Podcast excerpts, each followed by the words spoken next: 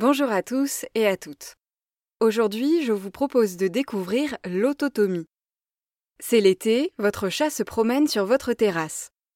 Il repère un lézard, fond sur l'animal et termine avec seulement un petit morceau de queue de lézard qui s'agite entre ses pattes.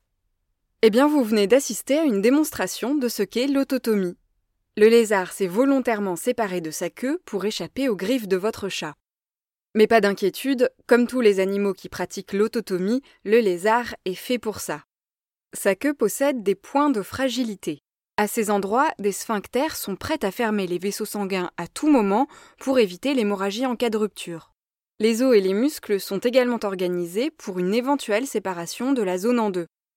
Alors le lézard abandonne sa queue dans deux cas, avant que le prédateur l'attrape pour faire diversion, ou quand il est piégé pour s'échapper. Une fois tombée, la queue du lézard repousse, en général plus petite que la précédente, mais entièrement fonctionnelle. Le lézard peut alors reprendre une vie presque normale.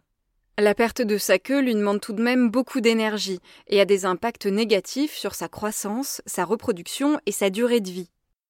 L'autotomie existe ainsi chez de nombreux animaux et peut concerner d'autres parties du corps. Des araignées, des crabes et des phasmes vont par exemple perdre des pattes.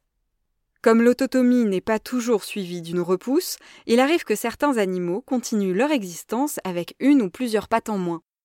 Encore plus étonnant, chez une espèce de limace de mer, les individus se débarrassent de leur pénis après l'accouplement et un nouveau repousse dans les 24 heures.